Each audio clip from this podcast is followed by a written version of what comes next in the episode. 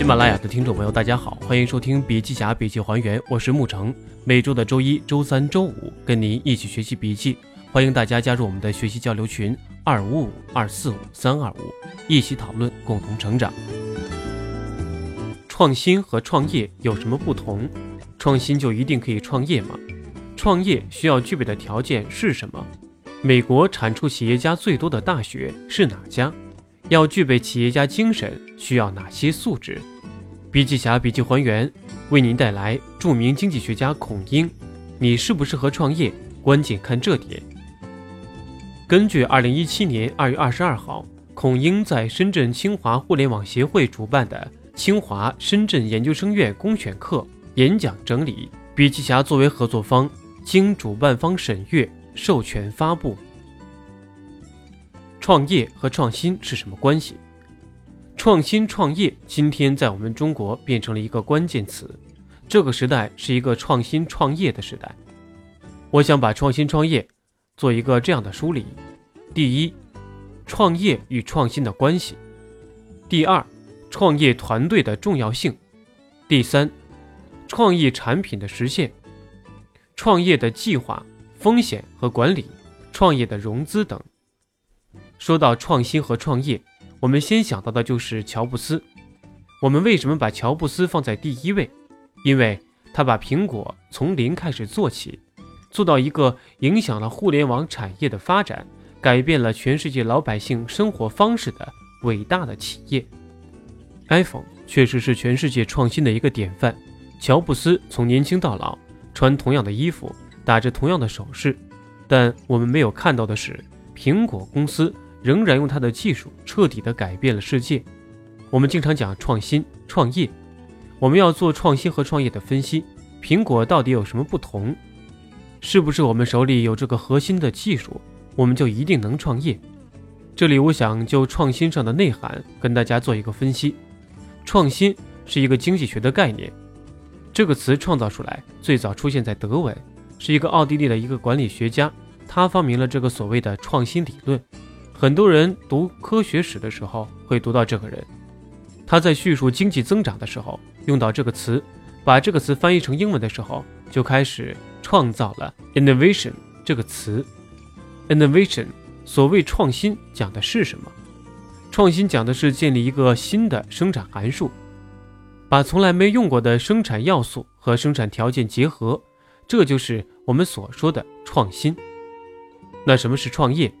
创业在英文当中有两种表达形式，创新创业这两个词都不是中文造的，都是舶来品。我们有我们的诠释。英文来说，创业有两种表达，第一种表达 I can try 冒险，第二种表达 entrepreneur 企业家、主办人、承包人、创业者，指创业活动的推动者，或者是活跃在创业创立。和创新企业成长阶段的企业经营者，也是创业的意思。这两个词完全不一样，没有哪里是完全通的。但是你把它拿来翻译成中文，都有创业的意思。但是这两个词它不同，最初它都有创业的意思，管它叫风投，是一种冒险的意思。在创业领域，并不是说要单纯的冒险，而是赋予了冒险的特点，所以说它是创业的一个特点。I can try 表示动词的创业，那么 entrepreneur 讲的是什么呢？它更多讲的是创建企业。entrepreneur 主要是从企业家、创业家的角度来理解创业，所以现在往往用 I can try 指创业。创新和创业是一个什么样的关系呢？创新是一个创业的基础，没有创新，你的创业就是无源之水、无本之木。创新就是企业发展的原动力。如果我们有了创新的东西，创新的产品也好，创新的模式也好，是不是就等同于我们可以创业了？如果是等同的话，那我们清华大学是我们国家出专利最多的一所大学，那清华大学就会是创业最多、出企业家最多的大学了。美国出企业家最多的学校是哪一个呢？第一不是哈佛，第二不是斯坦福。是西点军校，那么中国出企业家最多的学校是哪家呢？清华还是北大？我告诉你是浙江大学。大跌眼镜吧？为什么不是清华北大呢？你看我们清华北大出了这么多成果，做了很多的创新，为什么不是清华呢？在美国出企业家最多的为什么不是哈佛，不是斯坦福呢？而是起点军校呢？这是因为创新和创业之间还有一个重要的因素，这个因素就是企业家精神。创业需要有企业家精神，冒险、敬业、学习、坦诚。谈到企业家精神，首先想到的就是敢于冒险。当然了，我们说的这个冒险，也不是说没有原则的冒险，而是刻意去做别人不敢做的事情。你要成功，就要有冒险精神。英特奈总裁格洛夫曾经说过：“只有偏执狂才能成功。”就是说，只有执着的人才能不断的追求你的人生目标，你才能够成功。给大家讲一个咱们清华的案例：王兴是美团的创始人，人人网的创始人也是他。他曾经公开自己受挫折的经历，他受挫折非常多。但是他一直坚持，坚持到今天。我觉得这个案例非常好。王兴清华毕业后到美国读博士，他最早创业的时候还在读大学，向老师请长假，就在清华园附近开始创业。他的第一个项目是模仿当时特别火的 Facebook，做了一个叫 SNS 的校园网。现在大家可能觉得没什么，当初在零四零五年的时候，他就开始做这个了。零五年十二月份上线以后，各种各样的 SNS 就层出不穷。王源后来是在寻找融资的过程中失败了，因为他这个 SNS 网没有门槛，实际上就是一个商业模式。这个商业模式出来以后，谁做都靠谱。本来是一个蓝海市场，结果弄成红海了。失败以后，他做了这个 SNS 校园网，就被千象集团收购了。后来就改成了我们现在用的人人网。这是王兴第一次创业，创业完成了，但是江山没守住。公司卖给千象之后，按照合同还有一年的锁定期，一年锁定期结束以后，王兴就马上开始他的第二次创业。二零零七年五月，王兴又推出了一个网，这一次他模仿推特，创办了饭否网。零九年上半年就有百万商家入驻，可以说非常成功。其实。饭否网就是今天美团的前身。如果当初没有遇到特殊情况，也许他就成功了。但是很可惜，这一次饭否网的创业，因为内部的一些分歧，最后还是以失败告终了。几次创业，按理说受这么大的挫折，很多人都会选择放弃。王兴是怎么做的呢？饭否网关了后，他继续他的创业之路，这才有了今天的美团。二零一三年，美团前年交易额九百六十亿，获得了三十三亿美元的融资，现在估值一百八十亿美元。王兴自己怎么说呢？他说：“创业是我选择的生活方式，创业就像被电击中一样，对他来说，不是创业就得死，这就是他对事业的追求。所以，执着是我们企业家精神不可缺少的。”另外一个就是敬业，敬业是创业的持续动力。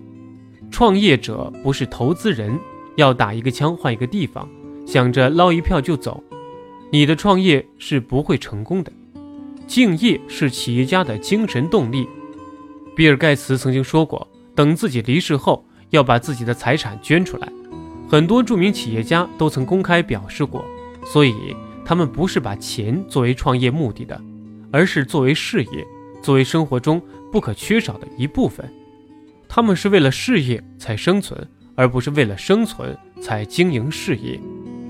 两周前，我参加过讲座的时候，遇到富士康的郭台铭，于是我就跟郭台铭做了一个沟通。我说：“郭董事长，您这么大岁数了，也奋斗一辈子，这个时候是不是应该停下来，享受一下人生，让年轻人来做？”他自己回答说。这是我的事业，他有了，我才有精神；没了，生活都没精神。所以你看，这就是所谓的敬业。谈到敬业，我还要给大家分享一个有意思的案例。这个人今年也引起了很多的争议，就是我们的董明珠，董大姐。董明珠是一个新闻人物，大家都知道格力集团。格力是我国唯一一个以家电产业为基础，创收过千亿的集团。可以说，董明珠带领这个企业走向了巅峰，走向了辉煌。董明珠这个人的特殊性是什么？我个人认为，她最大的特殊性就是敬业。大家知道董明珠是什么时候参加工作的吗？他和你们不一样，董明珠不是大学毕业、研究生毕业出来参加工作的。董明珠真正开始走入职场，已经是中年妇女了，三十六岁，一无所有，南下到珠海打工，什么工作都做，最后到格力商店里卖电器。就这么一个位置，你能想象多少年以后谈到董明珠，就能谈到中国家用电器的发展？它靠的是什么？靠的是敬业。董明珠三十六岁加入格力，从基层的业务做起。三十八，第二年，他在安徽卖电器就卖了一千六百万，占整个公司业绩的八分之一。后来他又被派到南京，董明珠到了南京卖了三千六百万。所以四十岁，董明珠就开始进入了所谓的管理层。我想，四十岁对很多女同志来说是可以退休了。但是董明珠她说才刚刚开始。董明珠四十一岁成为销售经理，五十八岁担任格力集团董事长。董明珠靠的就是敬业，她做的每一件事情都是为了格力。董明珠个人为格力工作二十五年，但是她持有的股份不到百分之一。可以说，没有格力就没有董明珠，没有董明珠就没有格力。企业家精神的另外一点就是，你有没有合作精神？BAT 大家都知道，腾讯的五虎将，阿里巴巴的十八罗汉，其实他们之间就是合作关系。所以说，创业是需要合作的。把话说的通俗一点，就是一定要几个同志、铁哥们儿。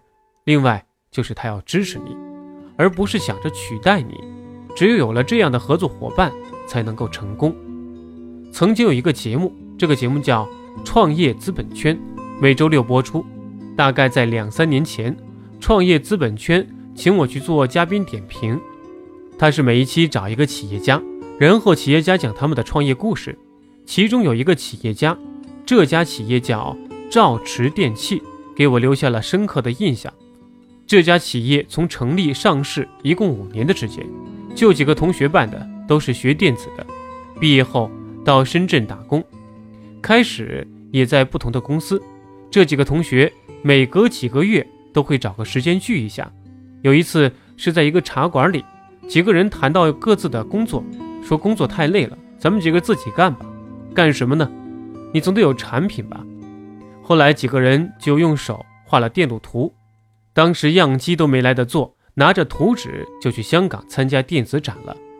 他们也没有展览台，就去那些。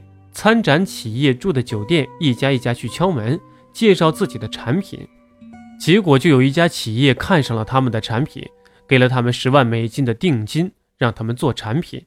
所以他们是从卖一张图纸开始的，后来发展成当时最大的电子代工厂，世界上各大品牌都找他们做代工，没有自己的品牌，但是公司创造了巨大的利润。他们这几个人有什么特质呢？就是他们几个都爱分享，最重要的信息内容，几个同学都是合作完成的。所以，任何人的创业都需要这种合作精神。单打独斗不是这个时代的特点，没有分享精神，没有合作精神，你是不可能成功的。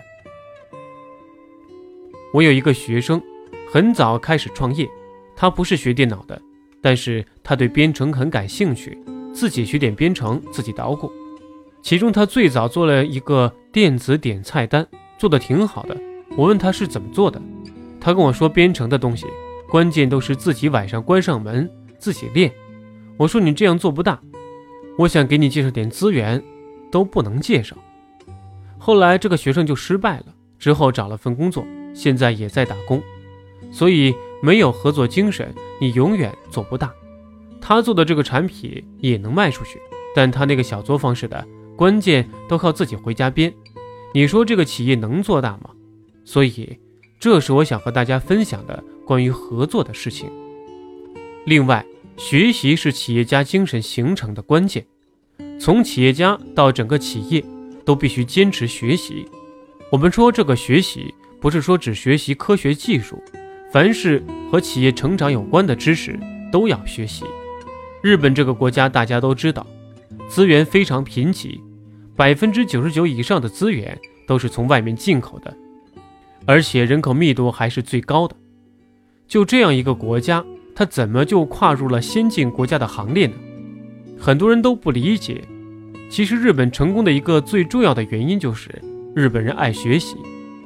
如果我这么说你听着不太清楚，那么我问大家：亚洲哪个国家出过诺贝尔奖？我们中国有几个诺贝尔奖？日本有多少个？到二零一六年，二十多个，仅次于美国。这是非常厉害的一个民族，也是非常爱学习的。美国人发明了半导体，但是把半导体用的最好的是索尼。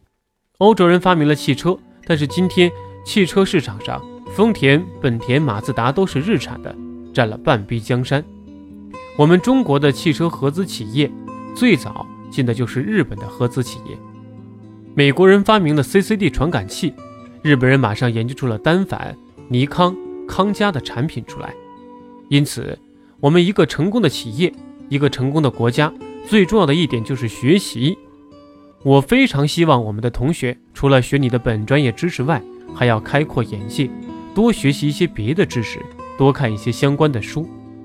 中国发展到今天，我们的科学技术突飞猛进，我们的信息技术站到了世界的前沿。但是，我个人有一个非常大的遗憾，就是全中国人民普遍来说，看书的习惯太差了。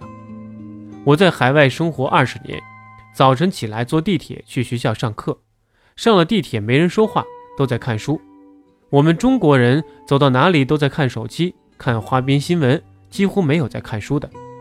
有一次我在日本，从东京去大阪开会，刚好赶上台风，在回东京的时候，新干线上人挤得真是前心贴后背，哪都是那么挤。车厢里没有什么声音，大家都拿着书看。所以，一个民族如果变成一个爱读书的民族，那非常厉害。如果一个民族天天拿着手机看花边新闻，那这个民族肯定是没有前途的。我希望我们的同学都能养成读书的习惯。最后一个，诚信。我认为诚信是企业家精神的基石。亚马逊的创始人曾说过：“善良比聪明更重要。”柳传志曾经说过：“名声比金钱更重要。”谈到柳传志，我想跟大家讲讲联想。联想一个规定：普通员工开会迟到。要惩罚，柳传志本人就被罚过三次，这就是诚信，定下来的规矩必须执行，这一点非常非常重要。巨人集团的史玉柱在最艰难的时候，柳传志帮过他，他告诉史玉柱说，一个企业家要成功，要说到做到，这是最重要的。当你答应了别人，对公司也好，对客户也好，你做的承诺一定要坚守。中国人有句话叫。人若无信，不知其可。我做管理工作这么长时间，我对我下面的部门要求只有一个：你答应我了，就必须完成，而且必须坚持到底。我们有很多年轻人在社会上混了五年、十年之后，你再干他，没什么进步。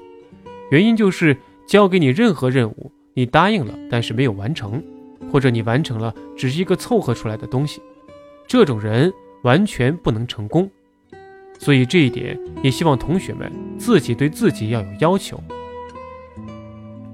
企业家精神是一种综合的素质，它包括的不仅仅是你有决心想创业。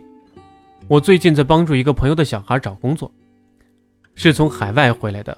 我推荐去了一家大的单位，去之前家长和小孩都跟我说了：“孔老师，您放心，我一定能把工作做好。”六个月以后，公司的老总很为难地跟我说。孔老师不知道怎么跟您说。如果说非要跟他签合同也能签，但是可能以后还得让他走。为什么会这样？主要因为两点：第一，能力比较低，好歹也从国外回来的，写点东西写什么不像什么；第二，办事能力不够，交给的任务完全没法完成。我跟他说：“你就按公司的规定，觉得这个人实在不合适，你就别跟他签了。”后来我又给他找了一个工作，孩子和父母都来了，说：“您放心，这次一定行，有决心。”我就跟他说：“这个社会有决心是不够的，大家都有决心，因为面临生死，面临将来，谁都有决心。谁不愿意变成马云？谁不愿意天天身上缠着几百个亿，站在聚光灯下，天天被人当神一样供着？谁都想，大家都有决心，但是仅有决心是不够的。”要成为一个成功的企业家，必须要有综合素质。我希望大家考虑你具不具备企业家精神。如果不具备，那你就要考虑是否合适创业。也可能你这一辈子就是当职业经理人的命，就是给人打工的命。所以，我们创业启蒙的第一节课，我就要跟大家分享这一点，就是你适不适合创业。今天就和大家分享到这里，谢谢大家。